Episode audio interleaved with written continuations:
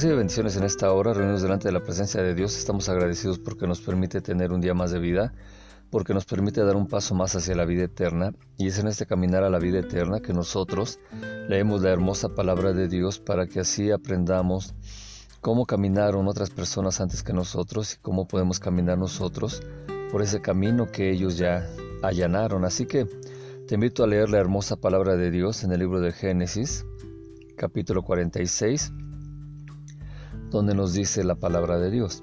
Salió Israel con todo lo que tenía, y vino a ver Seba y ofreció sacrificios al Dios de su padre Isaac. Y habló Dios a Israel en visiones de noche, y dijo Jacob, Jacob. Y él respondió, heme aquí. Y dijo, Yo soy el Dios, el Dios de tu padre. No temas de descender a Egipto, porque yo allí te haré una gran nación. Yo descenderé contigo a Egipto, y yo también te haré volver, y la mano de José cerrará tus ojos. Y se levantó Jacob de Beer-seba, y tomaron los hijos de Israel a su padre Jacob y a los niños y a sus mujeres en los carros que Faraón había enviado para llevarlo. Y tomaron sus ganados y sus bienes que habían adquirido en la tierra de Canaán, y vinieron a Egipto. Jacob y toda su descendencia vino con él, sus hijos, los hijos de los hijos consigo, sus hijas, las hijas de sus hijos, y toda su descendencia trajo consigo a Egipto. Estos son los nombres de los hijos de Israel que entraron en Egipto, Jacob y sus hijos. Rubén, el primogénito de Jacob, y los hijos de Rubén, Hanoc, Falú, Hezrón y Carmi.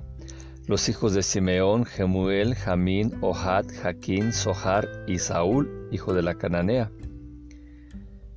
Los hijos de Leví, Gersón, Coat y Merari.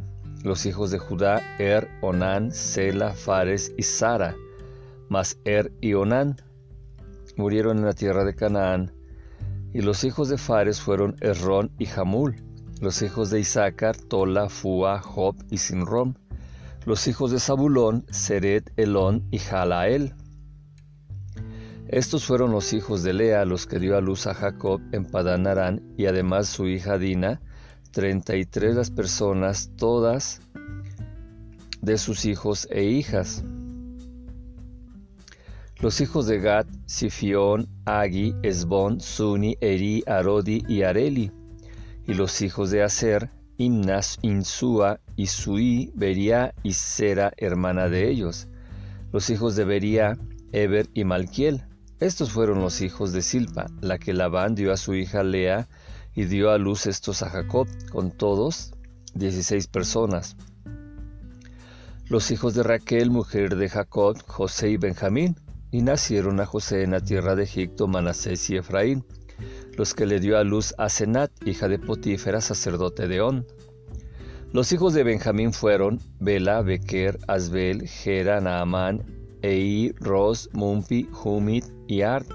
Estos fueron los hijos de Raquel que nacieron a Jacob, por todas catorce personas. Los hijos de Dan, Usin, los hijos de Neftalí, Hasel, Guni, Geser y Silén. Estos fueron los hijos de Bila, la que dio la a Raquel su hija, y dio a luz estos a Jacob por todos siete personas. Todas las personas que vinieron con Jacob a Egipto procedentes de sus lomos y las mujeres de los hijos de Jacob, todas las personas fueron sesenta y seis. Y los hijos de José que le nacieron en Egipto, dos personas, todas las personas de la casa de Jacob que entraron en Egipto fueron setenta. Y envió Jacob a Judá delante de sí a José para que le viniese a ver en Gosén, y llegaron a la tierra de Gosén. Y José unció su carro, y vino a recibir a Israel su padre en Gosén, y se manifestó a él, y se echó sobre su cuello, y lloró sobre su cuello largamente. Entonces Israel dijo a José, Muera yo ahora, ya que he visto tu rostro, y sé que aún vives. Y José dijo a sus hermanos y a la casa de su padre, Subiré y lo haré saber a Faraón y le diré, mis hermanos y la casa de mi padre que estaban en la tierra de Canaán han venido a mí, y los hombres son pastores de oveja, porque son hombres ganaderos, y han traído sus ovejas y sus vacas y todo lo que tenían. Y cuando Faraón les llamare y dijere, ¿cuál es vuestro oficio? Entonces diréis, hombres de ganadería han sido tus siervos desde nuestra juventud hasta ahora nosotros y nuestros padres, a fin de que moréis en la tierra de Gosén, porque para los egipcios es abominación todo pastor de ovejas. Así que en esta hermosa palabra de Dios tenemos que ver ahora cuando la familia se reúne, después que ha sido separada, y sobre todo también vamos a ver un caso en lo que es la muerte de del padre y el padre que es enterrado por los hijos, que es lo común, que es lo normal, pero cuando un padre pierde a un hijo y cuando ese hijo eh, no, no lo encuentra el papá, pues se da una situación en la cual hay mucho sufrimiento. Es así que nosotros tenemos que estar entendiendo aquella situación en la que cuando uno de los padres de familia eh, pierden, les roban, les quitan, les secuestran a un hijo, ellos siempre tienen la esperanza de que ese hijo vuelva, de recuperar a ese hijo. Y así mientras el alma de ellos está sufriendo, todo su ser está sufriendo porque son papás, somos papás y sufrimos esas pérdidas.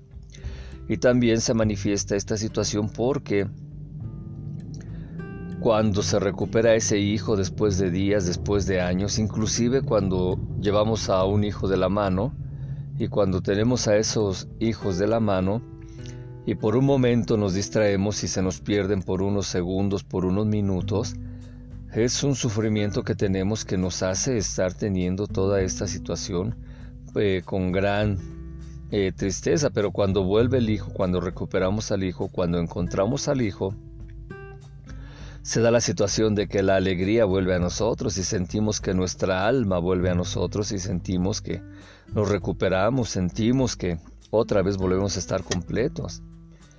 Y te digo que me quedo mucho pensando en aquellas personas que han perdido a un familiar o que el familiar sale de un país y no se sabe noticias de él y después de pasados algunos eh, días, meses, años, se da la situación en la cual eh, vuelve a haber comunicación con ese hijo, pero cuando se ve a ese hijo en persona es muy diferente la sensación, son muy diferentes las manifestaciones de dolor, de amor, de llorar, de reír, de, de gozarse, de agradecer a Dios, de besar, de abrazar, de sentir a esa persona que se había apartado por un momento. Así que en esta hora, en esta predicación, oraremos por aquellas personas que han perdido a un ser querido, a un hijo, a alguien, y así se ha estado dando la situación en la que lo recuperan y están felices y están contentos. Y también oraremos por aquellos que han perdido un ser querido y que reciben la noticia de que efectivamente ha muerto esa persona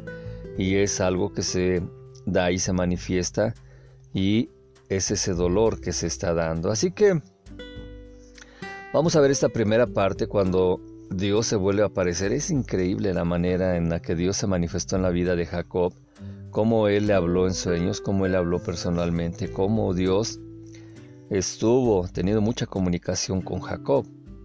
Y nosotros podemos ver que se está diciendo aquí, dice, habló Dios a Israel en visión de noche y dijo, Jacob, Jacob. Y él respondió, heme aquí. Y dijo, yo soy Dios, el Dios de tu Padre no temas descender a Egipto, porque allí yo haré de ti una gran nación. Yo descenderé contigo a Egipto, y yo también te haré volver, y la mano de José cerrará tus ojos. Así que dentro de esta manifestación que Dios está teniendo, de esta comunicación que Dios está teniendo con Jacob, debemos de entender las palabras yo descenderé y yo subiré, yo te subiré. Cuando Dios está hablando y nos dice yo descenderé contigo, yo estoy contigo, quiere decir que la providencia divina nos va a acompañar. Cuando la providencia divina nos va a acompañar es decir cuando el amor de Dios, cuando la providencia de Dios va a estar con nosotros, quiere decir que esa expresión se refiere a la acción de la voluntad de Dios en este mundo. Por eso nuestro Señor Jesucristo, el Padre nuestro, dice, hágase tu voluntad en los cielos como en la tierra. Por esto es de que aquí esta expresión divina de Dios se manifiesta en la vida de Jacob, que le está diciendo que no tenga miedo de ir a Egipto, porque ahí le va a ser una gran nación. yo voy a ir contigo a Egipto, es decir, yo caminaré contigo para que entres en Egipto, es decir, mi providencia divina estará contigo para que entres a Egipto. Y luego le dice, y yo te subiré y José pondrá su mano sobre tus ojos. Yo te subiré, le está diciendo que él sería enterrado en Israel. Y eso sucedió precisamente cuando murió Jacob y cuando llevaron su cuerpo de Jacob y cuando llevaron el cuerpo de José. Así es que nosotros estamos viendo esta situación y estamos entendiendo todo lo que sucedió y es precisamente ese eh, seguridad que todos quisiéramos tener, que Dios nos hablara y que Dios nos dijera el día en que vamos a morir, cómo vamos a morir, quién nos va eh, a cerrar los ojos y, y si vamos a morir trágicamente o si vamos a morir tranquilamente. Pues esta es una manifestación dentro de la divina providencia de Dios que le está diciendo a Jacob esa manera en que él iba a morir. Le estaba diciendo, tú vas a morir en Egipto, pero tu hijo José es el que te pondrá su mano sobre tus ojos cuando tú mueras. Hablábamos en veces ocasiones que le estaba diciendo que eh, es normal que los hijos enterremos a los padres. Pero es muy doloroso cuando los padres tienen que enterrar a los hijos. Ese dolor que tuvo Jacob durante años de no saber de José, pues ahora ya le estaba dando ánimo, ya le estaba dando alegría de saber que su hijo vivía. Y la expresión que hace más adelante, Jacob se vuelve muy importante porque estaba hablando de la situación que tendría respecto de su cuerpo, respecto de su alma. Otra de las cosas que nosotros estamos viendo es que suben 70 personas, entran 70 personas en total a Egipto y sabemos que el 70, el número 7, el número 70 es 10 veces la perfección. Por esto se está dando esa manifestación en la vida que estaba teniendo Jacob con su familia. Van camino a Egipto y en ese caminar dice que Jacob envía a Judá y le está diciendo que vaya adelante, a, que vaya con José para preparar delante de él y que van a ir a Gosén y ahí que van a llegar a esa tierra de José. Entonces aquí cuando está diciendo Jacob a Judá que vaya a preparar, le está diciendo que vaya a ver el lugar donde van a habitar y que en ese lugar donde van a habitar en Gosén establezca un lugar de estudio y que ese lugar de estudio debe de estar disponible para cuando todos lleguen. Por eso es de que Judá se vuelve una parte importante dentro de los hijos de Jacob, porque Jacob ya confiaba en Judá de todas las cosas que había hecho mal, ahora confiaba en él y le daba situaciones de responsabilidad para que precisamente él estuviera haciendo estas actividades de preparar el lugar donde iban a llegar, donde iban a habitar y establecer ese lugar de estudio, es decir, donde iba a estar Jacob teniendo comunicación con Dios. Cuando en el versículo 30 nos dice que entonces dijo Israel a José, puedo fallecer esta vez, luego que he visto tu rostro, porque todavía estás vivo. Ahí está dándose el gran encuentro entre José y su papá. Ahí estamos viendo que salió José, ensilló su carruaje y salió al encuentro de su padre. Así que se apareció a él y cayó sobre su cuello y lloró sobre su cuello más. Esta estampa tan hermosa que nos imaginamos de ese hijo que vuelve a ver a su padre, de ese padre que vuelve a ver a su hijo, de esa familia que se vuelve a reunir se vuelve a completar. Tantas veces la hemos visto en nuestra familia, tantas veces la hemos visto en las películas, que por eso es muy familiar esa estampa, esta figura que te estoy diciendo, pero también cuántas veces cuando volvemos a encontrar a la familia, en vez de abrazarnos, de llorarnos, de estar disfrutando a la familia, pues se da la situación en la cual seguimos siendo piedras, seguimos siendo rocas, seguimos siendo paredes, seguimos siendo insensibles. Y no queremos abrazar a aquel hermano, aquella hermana, aquel padre, aquella madre, aquel familiar que volvemos a, ver, que volvemos a encontrar, que volvemos a sentir. Pero fíjate cómo ahora ya Jacob está expresando ese deseo de, de, que ella puede morir. Cuando le dice esta vez, le está diciendo que ahora él ya sabía que tenía a todos sus hijos completos. Ahora él ya sabía que no tuvo que haber enterrado a ninguno de sus hijos. Jacob está diciendo esto esta vez. Él está diciendo, el Espíritu Santo me ha revelado que ahora yo no tuve que enterrar a ningún hijo y que ahora todos mis hijos están completos y que así yo ya he vivido. Pero ahora estoy seguro que mi alma irá al paraíso. Y esa es una expresión que se daba en la cual eh, se entiende que cuando los hijos enterramos a los padres, es la voluntad divina la que se está manifestando y eso es muy conveniente para los papás. Hace poco enterramos a, murió mi padre, caminó con Dios y así en ese caminar con Dios mi padre tuvo la tranquilidad de saber que ninguno de, sus hijos que estábamos vivos eh, había muerto y que no tuvo el dolor de habernos enterrado. Por eso él cada vez que lo veía siempre decía, pues ya hijo, yo ya cumplí en esta vida, yo ya eh, viví lo que tenía que vivir, ahora estoy sufriendo, pero pues estoy esperando ya que Dios, ya le dije a Dios que me lleve, o sea, él ya sentía que su alma ya tenía que estar con Dios. Y así tuvo esa tranquilidad. Así que todos nosotros tenemos que estar viendo también, no podemos determinar la situación de nuestra alma cuando estamos enterrando a nuestros hijos, cuando un hijo nos falta, pero sí podemos saber la situación de nuestra alma cuando nuestros hijos nos pueden enterrar. Así que para nosotros esto es algo muy difícil de entender. Nosotros nos tenemos también que conformar con la situación de vivir al máximo cada día. Nosotros debemos de ansiar el vivir al máximo cada minuto que Dios nos da, cada día que Dios nos da. Por eso yo cada vez que eh, inicio esta predicación te digo que agradecemos a Dios que nos da un día más de vida, que nos permite caminar en esta vida hacia la vida eterna.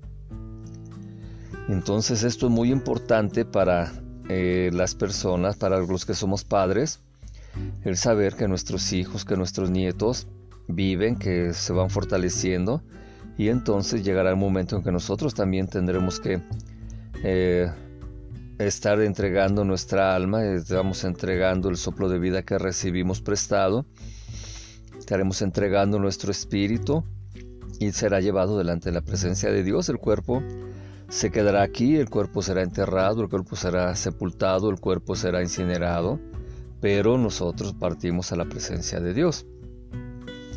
Y esta alegría que se está dando es una manifestación muy importante, porque así se va manifestando cómo es que Jacob una vez se sintió incompleto, pero ahora ya está completo. Y cuando está completo, él decide que ya es tiempo de que Dios lo lleve delante de su presencia. Vemos también ahora que ya se está teniendo esta situación que llegan a una tierra extraña, esta familia, que esta familia se reúne, se completa.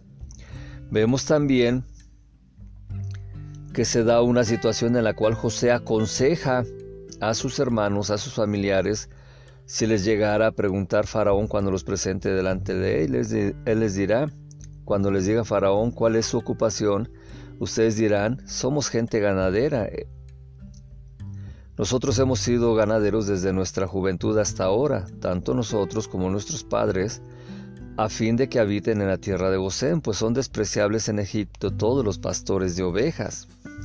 Y esto era algo muy importante, José lo había vivido, José se había dado cuenta de todo eso que sucedía.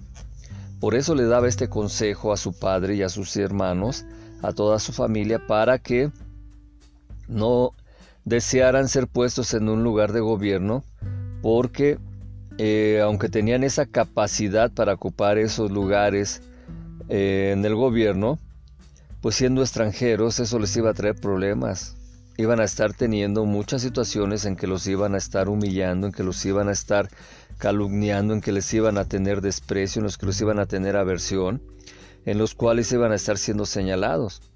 Porque así eso ha sucedido en nuestro tiempo y sucede en estos tiempos que la gente que utiliza puestos eh, importantes dentro de un gobierno en otro país que no es el suyo, pues siempre son señalados, siempre son eh, teniendo envidia, intrigas y todo eso.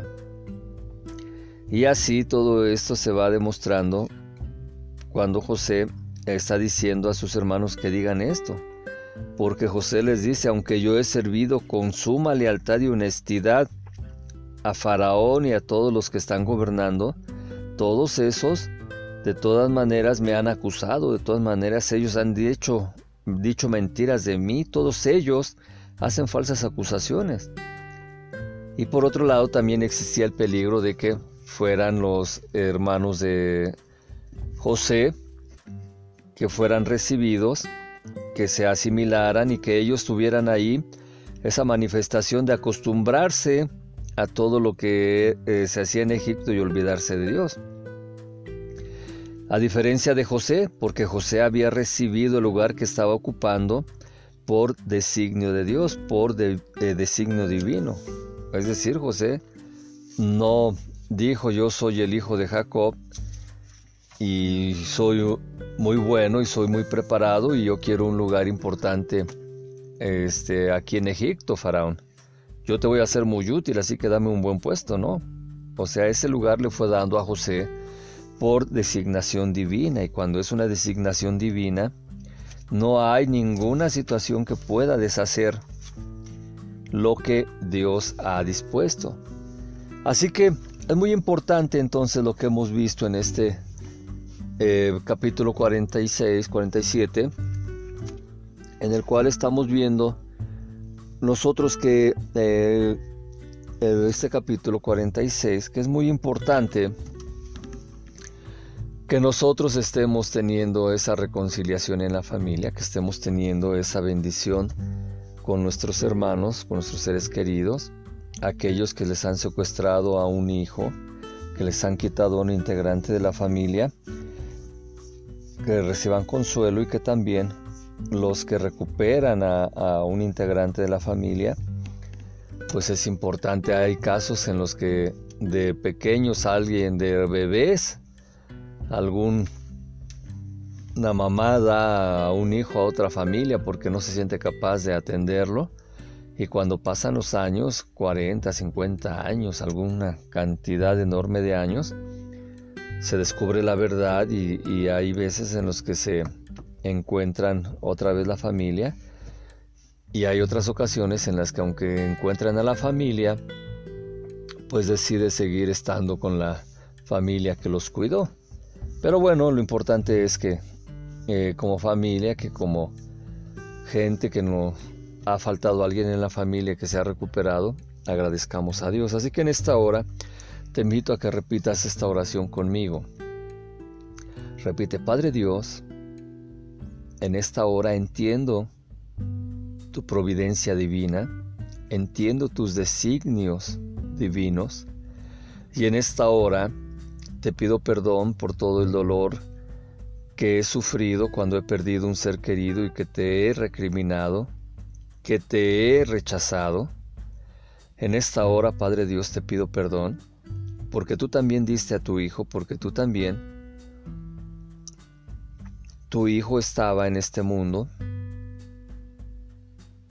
Tú nos prestaste a tu Hijo y tu Hijo fue maltratado, fue herido pero también tu Hijo regresó y por eso Jesucristo es mi Salvador, por eso Jesucristo lo recibo como mi dueño, como mi Salvador, lo recibo en mi corazón.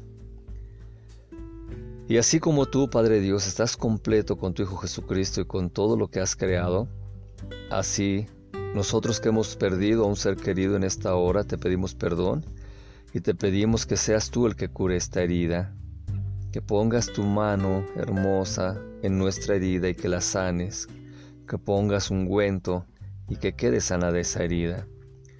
En esta hora suelto todo rencor, suelto todo señalamiento y agradezco la vida que me diste con mis hijos, con mis seres queridos. En esta hora también, Padre Dios, en nombre de mi Señor Jesucristo, agradezco el que has que has permitido que regresara mi hijo, mi hija, mi ser querido, mi familiar, que haya regresado y que otra vez estemos completos, tanto Él como nosotros, como nosotros como Él que regresó. En esta hora agradecemos que nos permites ver el rostro de nuestros seres queridos.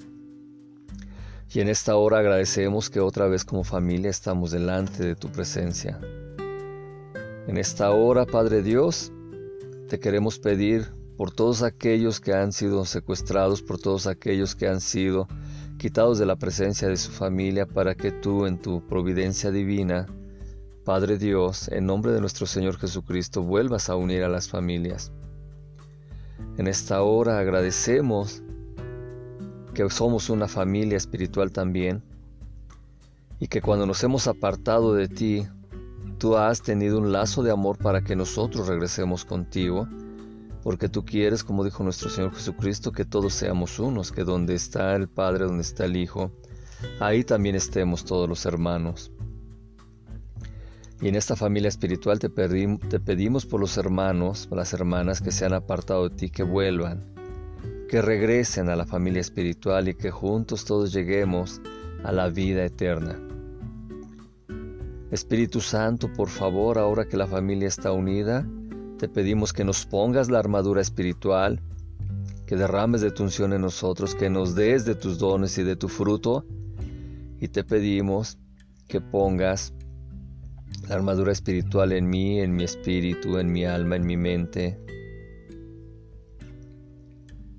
en mi ángel, en todo mi ser, para que disfrutemos al máximo, para que tengamos esas ansias de disfrutar la vida eterna. Agradecemos la vida que nos das, agradecemos también la familia que nos das y para aquellos que estamos cumpliendo años de casados de matrimonios, agradecemos la pareja que nos has dado, el esposo, la esposa que nos has dado. Pues todo esto lo agradecemos en nombre de nuestro Señor Jesucristo. Decimos que viva la familia, pero sobre todo que viva la familia eternamente delante de tu presencia. Amén, amén y amén. Recibe bendiciones en esta hora y si no nos vemos aquí, nos vemos en la vida eterna. Paz.